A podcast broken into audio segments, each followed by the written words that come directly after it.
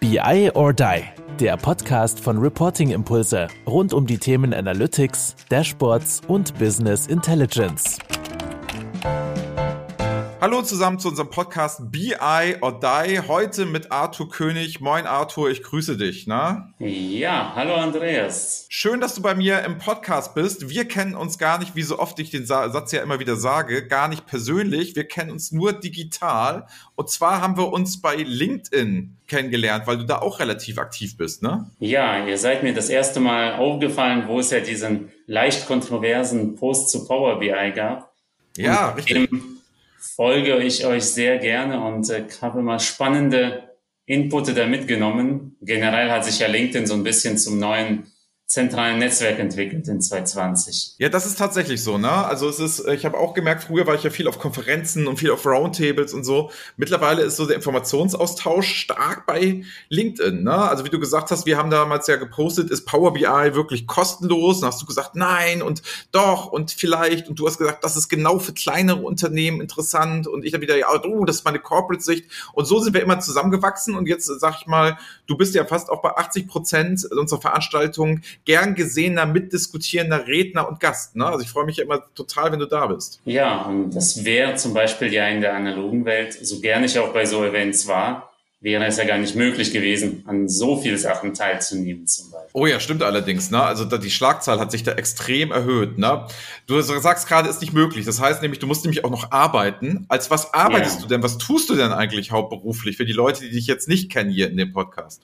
Ja, genau. Also ich bin BI-Berater, bin bei der Scopvisio AG. Das ist ein mittelständisches Softwareunternehmen. Also man sagte mal dazu selber SAP für Kleine. Und so ein bisschen ist das auch, weil wir viele ah, okay. Prozesse abdecken. Und ich bin da eben für den ganzen Bereich Reporting und BI und individuelle Reports dann zuständig. Das heißt, Scope Visio hat auch eigene Tools oder wie habe ich mir das vorzustellen, ja, wenn du sagst, ist, kleine SAP für? Genau, es ist eine kleine Business-Software mit Finanzbuchhaltung, mit einem Kontaktmanagement, einem Abrechnungsprozess angeboten. Also klassische Kunden sind eben Beratungsunternehmen sind kleinere Mittelständler, sind aber manchmal eben auch ganz kleine Einzelunternehmer, äh, die einfach ah, okay. manuellen wollen. Also der Hauptkonkurrent ist meist gar nichts und nicht irgendwie eine SAP oder eine Dynamics. Okay, und da macht ihr auch dann Reporting oben, oben drauf, beispielsweise bietet es auch an und da bist du für zuständig. Genau, also es gibt natürlich auch Standard-Reports, aber das hat Grenzen. Man ist einfach klein SAP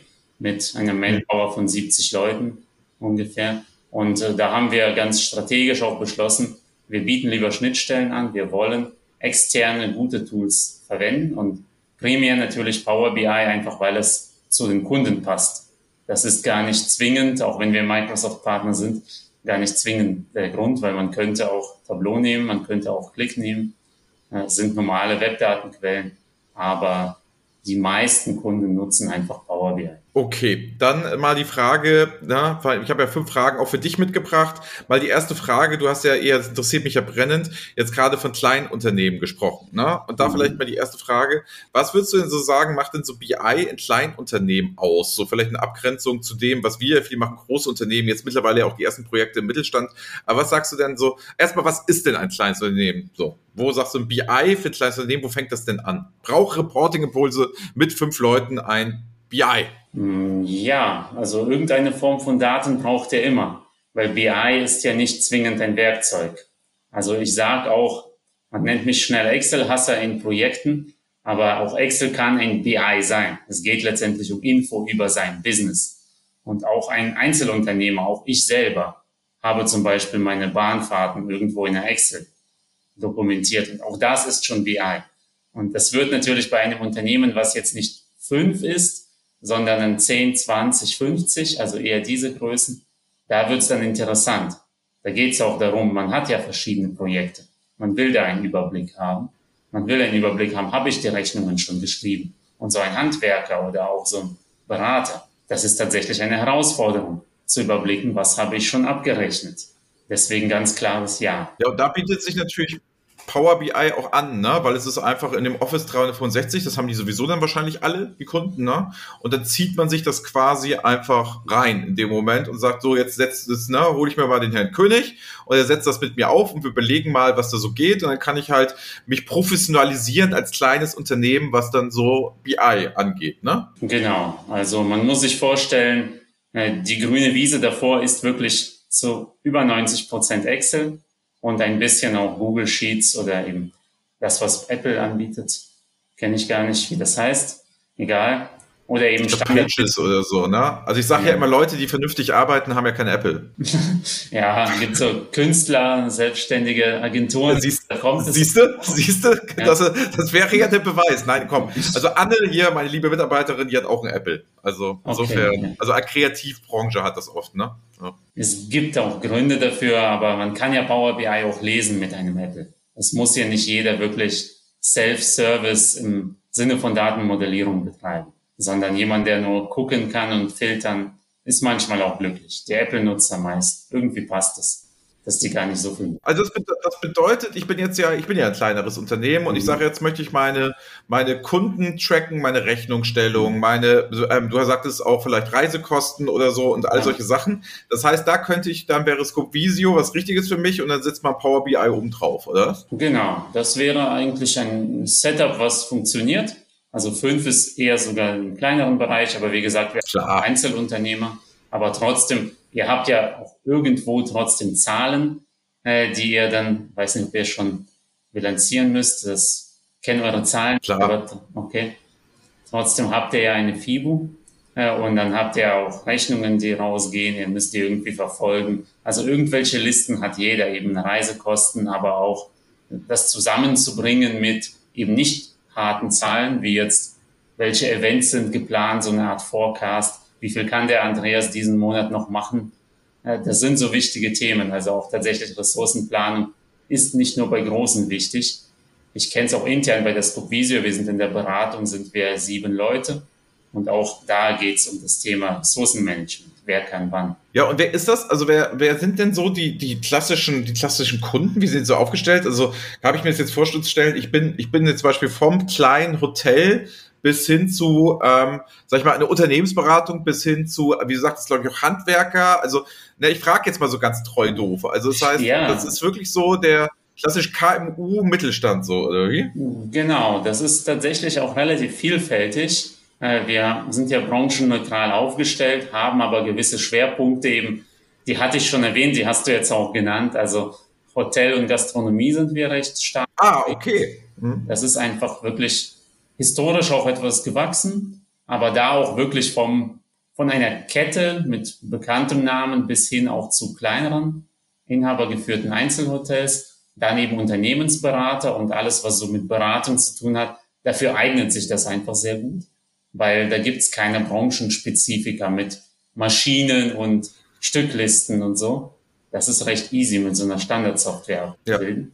Und wir haben aber auch alles andere, was vielleicht äh, drumherum ist, irgendwie Spezialbauer für Maschinen und äh, Logistikunternehmen, äh, mobile Caterer, die zwar Hoga ähnlich sind, aber wieder anders. Also da wirklich einen bunten Mix von dem Rest.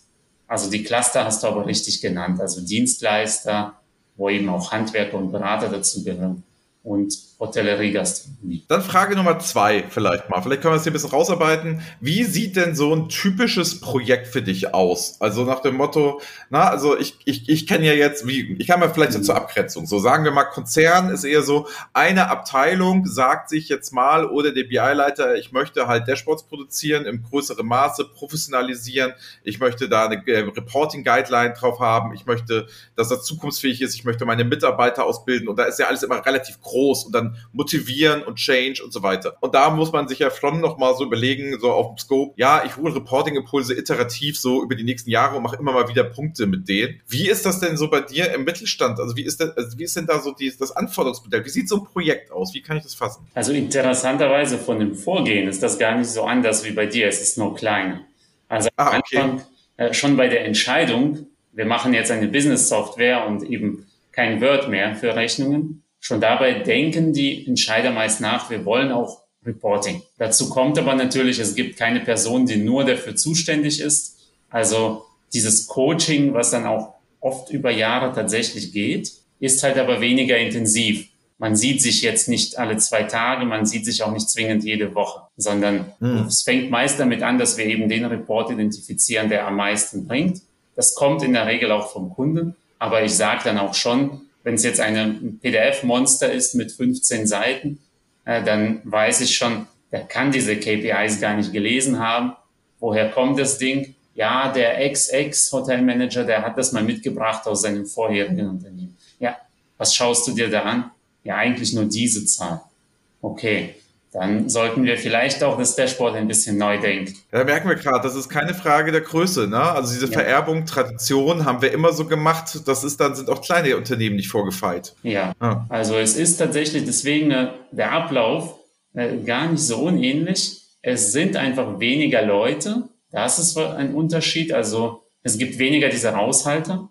Die Leute sind eher entweder dafür oder dagegen, weil so einfach aussitzen geht halt nicht, wenn nur drei Leute Stakeholder sind von dem Thema.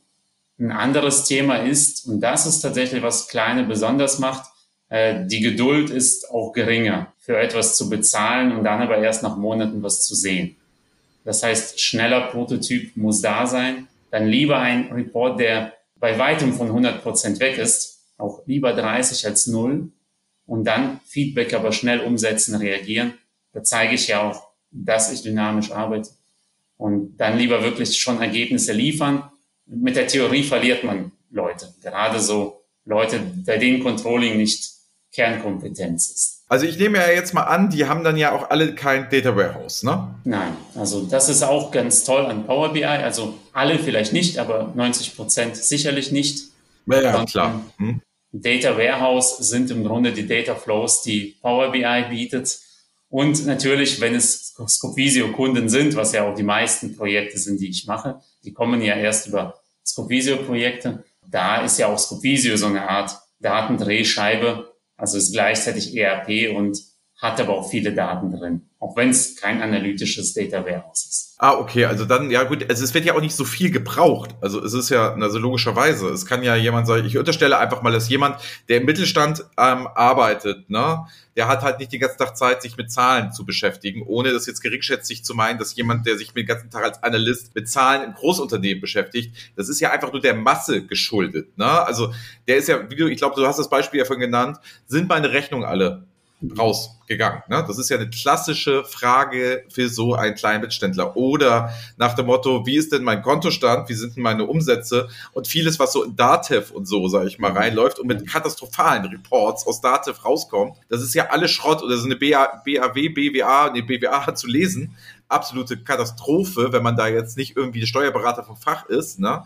Insofern ja hochgradig spannend, dieses ganze ganze Thema Power BI, Visualisierung etc. sowieso. Also ist es auch so, dass ihr wirklich so einen Rundumblick über das Geschäft dann von kleineren Anbietern dann auch so bietet, weil mir würde ja persönlich auch ganz schön wenig reichen. Ja, genau. Also die, diese einfachen Standard-Reports, das ist ja die Frage, was würden die Leute tun, wenn es Power BI nicht gäbe? Die würden halt diese Daten BWA nehmen oder andere Exporte und würden dann sagen, okay, diese Zahl fehlt mir immer, das nervt mich, aber dafür habe ich eine Excel-Liste und macht quasi das Ganze virtuell. Deswegen, äh, man kann es gar nicht hoch genug schätzen, dass Power BI ja wirklich so eine Art Datenaufbereitungsschicht und auch quasi ein Mini-Data Warehouse selber mitbringt mit den Data Flows und dass man im Portal die Sachen auch aufbereitet hochladen kann. Weil das ist der Unterschied zwischen irgendwelche Listen stapeln und ad hoc irgendwas rechnen und eben tatsächlich ein Stück weit professionalisieren in dem Bereich weil das wird nie so sein, dass jede Vorsoftware alles kann. Dann vielleicht mal Frage Nummer drei. Also wir haben ja jetzt immer so stark gesagt, okay, die führen das erstmal ein, dann habe ich so ein paar Dashboards etc.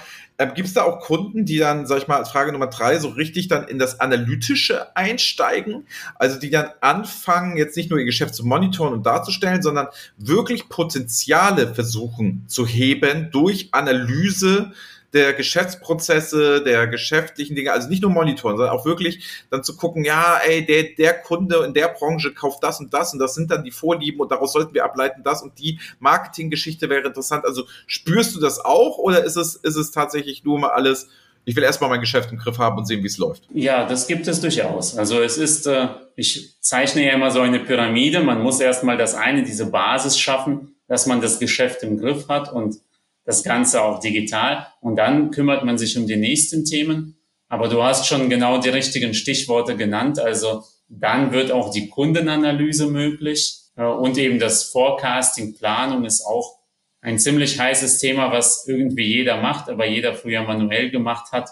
Und auch das geht natürlich wesentlich professioneller, wenn man wirklich fundierte Zahlen und da irgendwie auch Trends einzubauen aus Power BI heraus das funktioniert ja auch super. Und was machst du so Erfahrungen, vielleicht mal Frage Nummer vier, was machst du so Erfahrungen ähm, so im Bereich Safe-Service? Also ich kann mir ja vorstellen, das weiß ich ja auch, du kannst das ja alles bedienen, gerne mit denen den Anforderungsworkshop machen, mit denen durchführen und zeigen etc. Wenn es dann ja darum geht, weil wir sagen, wir sind ja im klassischen Sinne stark im Safe-Service da, es ist ja nicht, dass ich mein äh, standardisiertes Reporting da habe, mein Data Warehouse und große SAP HANA, wo alles halt drin liegt und alle Hierarchien abgebildet sind und alle Datenmodelle schon stehen und meine Stammdatenordnung sind, sondern das ist ja, sagen wir mal ehrlich, das ist viel Excel-Angeflansche, ne? das ist viel so, ne, Scoob-Video, oh, geil, da habe ich's drin, das kann ich mir ziehen. Also die machen ja per se Self-Service, so wie das so definiert ist. Ne? Wie sind da Erfahrungswerte? Also als Frage Nummer vier, wenn du dann jetzt weg bist. So, ich kann mir nicht vorstellen, dass ein Mittelständler dich durchgängig ein Jahr lang bucht. Kann ich, glaube ich nicht. Mhm. Glaube ich, teuer für Reporting. Und wie, wie ist deine Erfahrung, wenn du sagst, du begleitest dir wieder? Fuchsen die sich rein? Sind die bereit dafür, das dann selber wirklich zu machen und zu tun? Es gibt da sehr positive Beispiele, ja. Also das sind auch wieder solche und solche. Es gibt äh, die einen, die sagen, okay, der König hat es gebaut, finde ich super und macht damit nichts weiter. Das ist natürlich sehr schade, weil der hat immer noch irgendwas, was ich nicht gesehen habe. Und es gibt aber auch welche, die eben früher die klassischen Controller im Mittelstand waren, so ein bisschen Mädchen für alles. Man muss auf Zuruf irgendwelche Listen erstellen. Und da gibt es auch welche, die haben sich einfach weiterentwickelt und die nutzen jetzt statt Excel und VBA und Access, nehmen die jetzt Power BI Desktop und können dann auch die Daten zusammenführen, können auch die Reports, die ich mal gebaut habe, anpassen können das Ganze wieder neu veröffentlichen. Also auch das funktioniert. Auch das ist eine gute Sache. Ja, ich finde es find's, find's ja, find's ja spannend, ne? Also dass der Mittelstand da dann ja auch so ist, wo du sagst, ja, okay, da ist dann so Self-Service-Gedanke, da mache ich das, ich nutze das auch, ich erkenne den, ich erkenne den Wert. Also ich mich, mich überrascht es eher, eher, dass das ein Geschäftsmodell ist, ne? Wie, also wie viele seid ihr denn, die das machen? Und ihr seid ja wahrscheinlich nicht die einzigen am Markt, die das machen, das machen wahrscheinlich mehrere, oder? Ja, also es gibt, es gibt diese kleineren Berater definitiv. Ah. Ich habe jetzt auch selber, also dank LinkedIn habe ich ein bisschen mehr Einblick, was da so generell in der Szene ist, aber du hast recht, das ist tatsächlich so ein bisschen Entwicklungs- und Aufbauarbeit. Also viele beschäftigen sich nicht damit, auch nicht im Mittelstand. Ja, eben deswegen. Also Scopvisio hat jetzt um die 1000 Kunden. Es gibt sehr viel mehr Kleinunternehmen. Die machen immer noch manuell, die machen immer noch Excel. Also, und ich sage klar. immer klar, es sind kleine Projekte, aber ganz viele kleine wäre eben auch ein Riesenmehrwert. Deswegen finde ich, der Hebel eigentlich gesamtwirtschaftlich ist dort riesig. Aber es ist tatsächlich nicht einfach. Von dem haben wir ja schon immer so gemacht und eigentlich haben wir keine Schmerzen, dann darüber zu gehen. Oft geht es ja auch nur darum, ein neues Tool zu zeigen. Zu sagen, du musst eben nicht. Ja, es ist ja, wenn mein Kontostand stimmt, Ne? Gerade so, dann ist halt auch oft, dass ich gar kein Reporting brauche oder möchte, weil ich denke, oh, läuft doch. Ne? Also ja. das wird ja immer spannender, wenn es nicht stimmt und dann wiederum Geld auszugeben und so. Das ist immer sehr, sehr heikel. Ne? Also gerade mhm.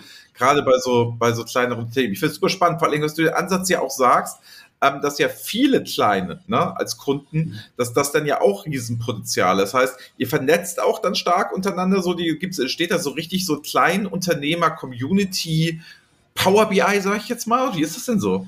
das ist der Wunsch, äh, es ist irgendwo die Vision, aber im Gegensatz zur Umsetzung sind wir da jetzt nicht so weit, da bin ich ehrlich, wie wir es gerne wären. Auch aus demselben Grund, den du sagst, weil das ist keine Kernbeschäftigung von Leuten. Also von wie vielen Produkten bekommst du Newsletter zu kostenlosen Webinaren und gehst da aber nicht hin, weil es für dich einfach Nutzware ist.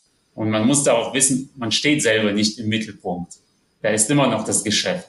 Also ich bin in der Rolle, etwas zu verbessern, aber ich bin nicht der Mittelpunkt des Lebens, auch nicht von diesen Unternehmen. Ja, eben, weil es, es gibt halt ja jetzt klassisch keine BI oder Riesen-Controlling-Abteilung. Ne? Also mhm. ähm, wenn ich irgendwo hinkomme, ist ja eher die Frage, wie holen wir die ganzen Leute ab, die da Empfänger sind, Ersteller sind, wie machen wir es großflächig etc.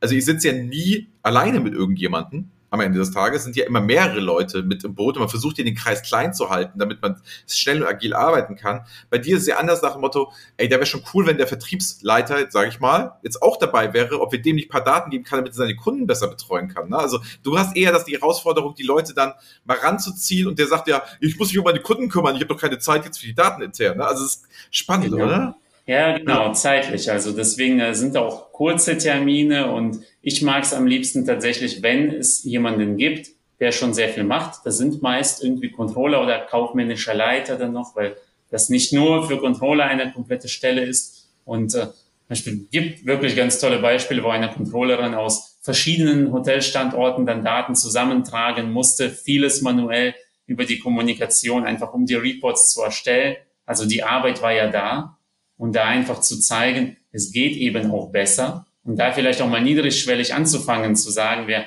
machen, dann machen wir von mir aus erstmal Power Query und Excel, damit überhaupt in den Kopf reingeht, man kann ja Sachen automatisieren. Und dann kommt BI ganz von alleine.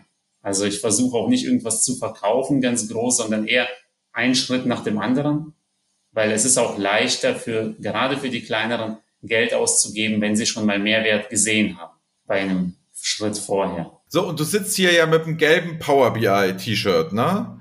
Also vielleicht ja. mal Frage Nummer 5. Magst du auch irgendwelche anderen BI-Tools?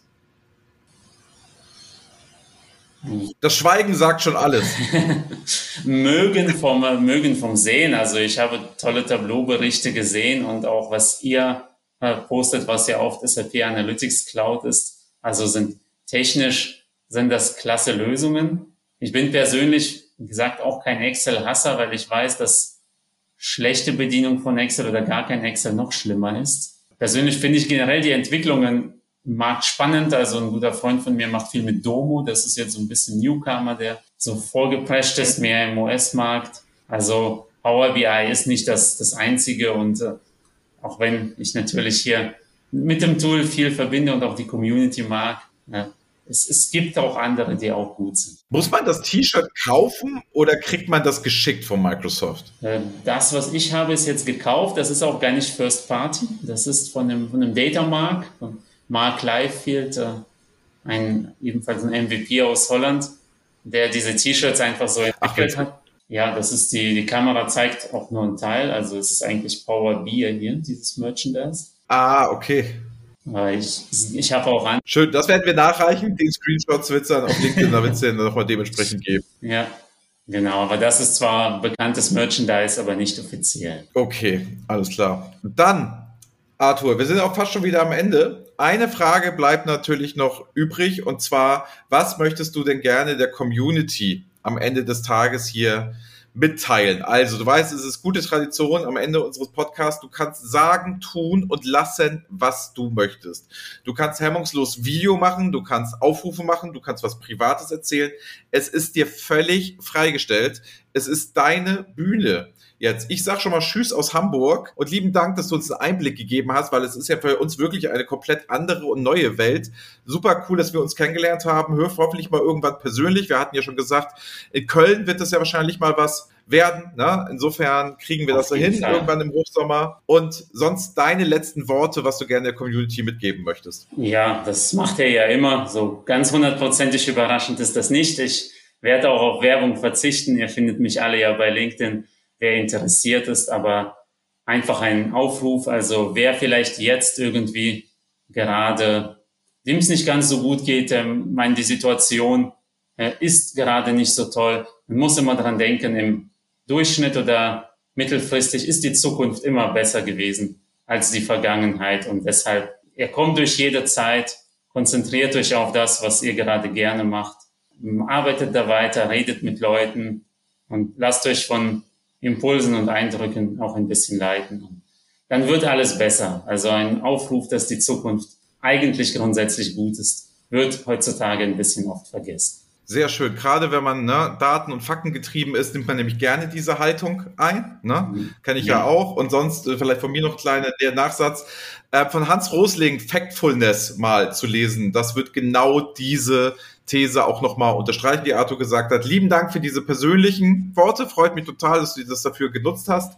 In dem Sinne, wir schreiben, hören uns auf, auf LinkedIn. Dankeschön, dass du da warst. Und ich sage Tschüss aus Hamburg. Danke dir. Ciao. Das war BI or Die, der Podcast von Reporting Impulse. Danke, dass ihr auch diesmal wieder mit dabei wart. Wenn es euch gefallen hat, dann hinterlasst uns doch eine gute Bewertung und abonniert den Podcast, um keine weitere Folge zu verpassen. Bis zum nächsten Mal.